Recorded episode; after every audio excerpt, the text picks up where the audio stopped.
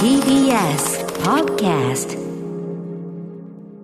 はい、えっ、とさ、先週、あの、はい。この、えっ、と、月曜日のですね、6時半のカルチャートークの時間で、アジアンドキュメンタリーズのね、えっ、と、坂東悟さんお招きいただいて、はいいただきまして。あの、ウクライナのね、まあ、支援の、まあ、はい。作品というかな、配信になって、まあ、見るたびに、こう、えー寄付になりますよというようなね、はい。あの、ご紹介して、で、あの、ちょいちょいね、月曜日も、その、アジアンドキュメンタリーズの話する関係で、熊崎君もちょいちょい見てて、まあ、ちょこちょこなんか見ね。て気になった作品とか見てるんですけども、はい、で、その放送上じゃなくて、はい。熊崎君のちょっとね、合間合間で喋ってて、はい。おすすめいただいたやつで、ぜひちょっとそれ見てね、すごい面白かったんで、その話したいんですけど、いいですか、えっと、2000、これは？21年の作品、結構新しい作品ですね、えー森林伐採、オリンピックのためにというね、はい。えっと、これドイツです。ドイツの作品ですね。えっと、バリント・レーベースさんという方が監督で、えっと、どういう話かというと、あの、まあ、言っちゃえば、あの東京オリンピックのためにいろんな建物を建てて、でそれにまあ木材がいっぱい使われてて、でそれは一応、その再生可能なね、いわゆる SDGs ですよね。そうえー持続いう大会だったわけですからね、そうそう東京オリンピック自体が。それそれで非常に環境に優しいですよというのを、まあ、公約にして、で実際その、えー開催地としての権利を勝ち取ってというような流れがあっての、まあ、その木材は使っているけど、再生可能のやつで、えーみたいなことを歌ってやっていたんだけども、どうもその木材の一部に、えー、とその例えばインドネシアのボルネオ島のね、はい非常にあの大きな熱帯雨林があって、うんまあ、アマゾン川流域と、えー匹敵するような、非常に、まあ、地球のなんていうの酸素製造機というような。そうねはい、大事な、でしかもあの非常にあの基礎希少種の動物たちもいっぱい、オランウータンがいるとか、みたいなその森の、どうもその再生可能、持続可能というラインをちょっと違反しているような木材が使われているんじゃないかというような、はい。あれがあって、で、まあ、そのドイツのドキュメンタリーなんだけど、その取材する人が、その実際の、要するに先住民の皆さんですよね、あのインドネシアの中でも、その先住民族で、その森の中に暮らしてきた人たち、代々、えーで非常に彼らにとっては聖なる森でというような暮らしの、でそこの中の人たちが、えーまあ、実際、その、あインドネシアで、まあ、これはあの要するにインドネシアのいろんなまたその法的なというかな、その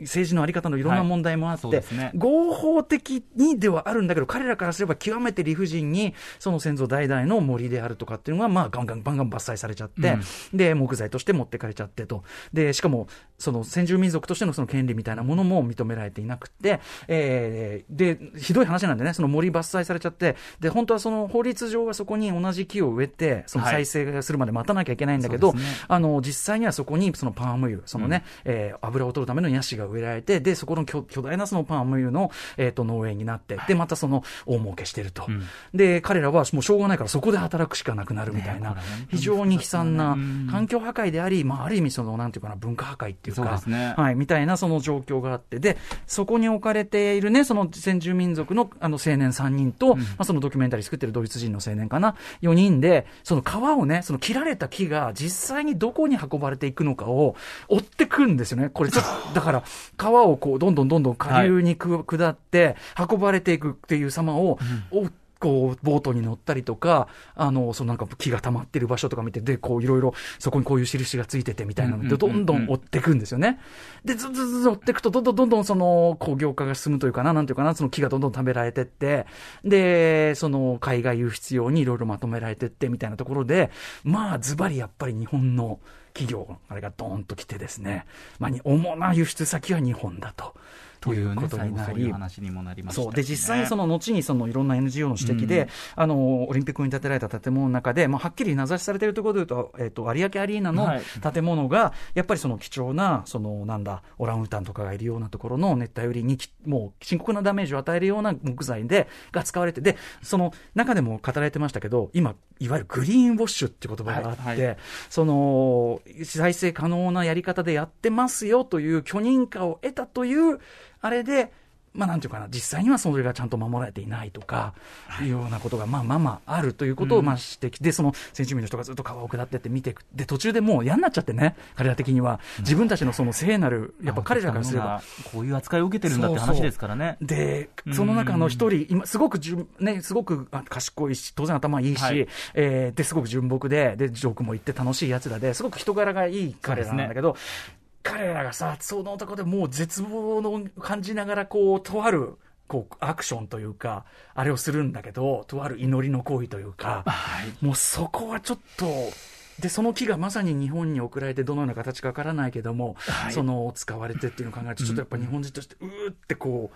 うなる場面ねあのシーンというのはね、本当にこう、なん、なんという気持ちになってかゆえ、まあ本当にそこまでこう感情がこもって何かを発しているわけじゃないんですけれども、そうだよね。すごい淡々としてるけどだからこそ伝わってくるものがあるというか、そうだよね。んだからね。これね、もちろんさ、例えばあのオリンピックのね、そのもちろんだから、なんていうの、オリンピック全部がいいとか悪いとかって話をしてるんじゃなくて、そうですね。もちろん、はい。もちろんそのあの競技者の皆さんがすごい頑張って素晴らしいものを見せてくれた、あるいは熊崎君が実況アナウンサーとしていいものを残してくれた。っていう面は、もちろんそれはポジティブな面としてあるけども、同時に、やっぱりその、ね、掲げた公約として SDGs って掲げて、えー再生可能、持続可能なあれとしてって言っているのが、もしそれで逸脱したその何かが、じゃあ感知しないところだったとしても、僕はやっぱそれを歌った責任として、もちろん IOC もそうだし、あとやっぱりその盛り上げた各メディアは、そういうところの検証も、これはドイツのドキュメンタリーですけど、自らの手で、その、するっていうことも、一つ責任として、そうですね。やるべき、検証をやるべきじゃないの？っていうのはすごい思いましたよね。いろんな面でね、良かった、良かった、感動したとか、そういうところだけじゃなくて、もういろんな多角的に物事って見る必要があるなっていうのは、改めて全くその通りです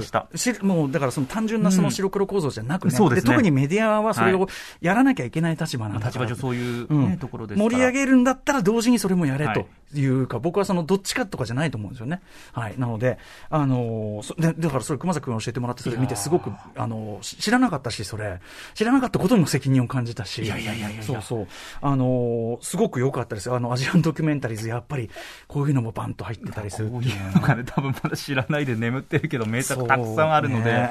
森林伐採、オリンピックのためにというタイトル、これ結構日本人必見かというふうにそうですね。思いますね。時間も52分ですので、はいそこまで長い作品でもないですし。そうそう。あの、あとね、その劇中でこう言われてることで僕はあの、ああ、そう、本当にその通りだと思ったのは、とはいえ、その、例えば我々し消費あの消費者が、一人の消費者が、その、あるものを買うときに、その、本当にこれがちゃんとその SDGs 的にちゃんとしてるとかね、その人道的にちゃんとしたものかって、はい。消費者にはもう今現代の、その地球のその産業のあり方で、不可不可能だと確かめ。全部を知ったっていうのはなかなかね、あの難しいところで例えはありますよね。どこどこさんですよとか、うんさっき言ったグリーンウォッシュみたいなことももしあるとしたら、そのレッテルが貼られてても、それでも本当のところは分かんないとか、やっぱり消費者。で、それは消費者の責任じゃない。で、やっぱりそれはあの企業側の問題だし、はい。まあ、あるいはその各国の政府のあれであってという、全くその通りだなと思うし、それに関連して言うなら、例えばさ、この間、あの木曜日にゲームジャーナリスト、ジャニーさん来て、はい。で、まあ、半導体不足で、あの PS5 が、うんなんて話の中で、そもそもでも半導体作るのにとっても環境負荷がかかると。うんうん。えーまあ、言っちゃう環境破壊が起こりうるあれで、だから、その、で、まあ、そこで、その、実際その利便性みたいなところから、とはいえ我々は一歩引くこともできないしっていうのはね、あれが、でもね、そこで、やっぱり我々側はさ、もはやこの暮らしの中でそういう、えー電子部品っていうのをさ、使わずに生活することはもうできないじゃん。まあ要するにさ、つまりつまり僕ら側に選択肢ってあんまなくて、うん。やっぱりその、という状態でじゃあ誰に責任があるかって言ったら、やっぱり企業とか政府の、やっぱりその規制っていうのをちゃんとかけていくとか、あるいはその、まあ、技術革新をするんであれば、そっちに注力していくとか、その負荷をかけないようはいな開発の仕方を。とにかく、やっぱその一消費者が気をつけ、もちろんだから SDGs って話したときに、こういうね、環境のために、私はこういう取り組みをしたんです。私はこういう取りそれもいいですよ。心がけとしてはいいですけど、あの、一番大事なのは、やっぱり、あの、企業とか政府の、その、なんていうかな、変化であったり。で、それをはい促すためにはもちろん根本には我々の意識があるだろうから、僕らの意識を変えていこうってのは全然いいんだけど、なんかその、消費者側のモードみとかさ、その心がけみたいなところに、ぜをそこをメインに還元していくのは、うんうんうん。実は筋違いだっていうか、思ったりもするんですよね。なので、あの、だ実際にさ、オリンピックを応援してる皆さんで、その木材がどうかなんて絶対に資料がないわけだないですよね。我々は絶対に資料ないと知ることできなかったですから。そうそう。だからすごくし、教えてくれたらよかったし、それをチェックするのはもちろん IOC のそのそうだし、やっぱりジャーナリズムの責任、ね、仕事だろうなっていうのを思うから、だから、あの、ありがとう。これは熊崎君もそうだったから、めちゃくちゃ良かったし。アジアンドキュメンタリーズ、はい。えー2021年の森林伐採オリンピックのためにという放題が与えている作品、えーご紹介しました。あともう一個だけ、あの、アジアンドキュメンタリーズって紹介するとさ、なんか割とヘビーな作品を紹介し重厚な作品をしがちなんだけど、あのね、軽いのもあって、軽いっていうのはその時間的にも、はい僕ね、この間見たやつだと、あのショートショート、短めの作品を集めたその特集があって、いショート作品集。えーその中で特に短いやつ、たった14分。えー2014年インドの作品で、タイトルも可愛いですよ。コッコちゃんとパパ。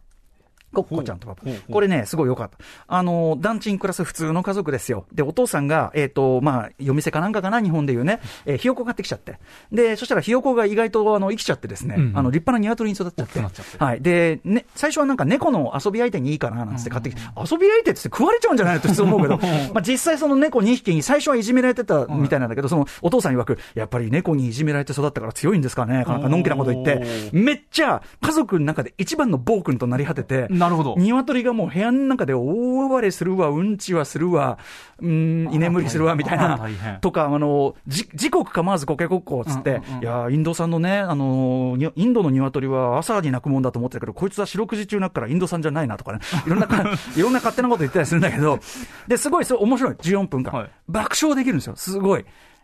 なんだけどっていうね。もうラストの切れ味がやばいっていうね、リシ・チャンドナさんという方、この監督がすごいで、実際このね、コッコちゃんとパパという作品は、あの、見たら、各国のドキュメンタリーでも、日本も含めて、すごいいろんなところで賞を取りまくってます、これ。すごい、あの、切れ味抜群の、演出も素晴らしい、編集も素晴らしい、あれで、たった14分間で味わえるんで、コッコちゃんとパパ。こんなね、テイストとしては割と軽め。だけど、やっぱし、胸に突き刺さり度半端なしみたいなね、アジアンドキュメンタリーズ、恐るべしといったあたりでございます。After Six Junction.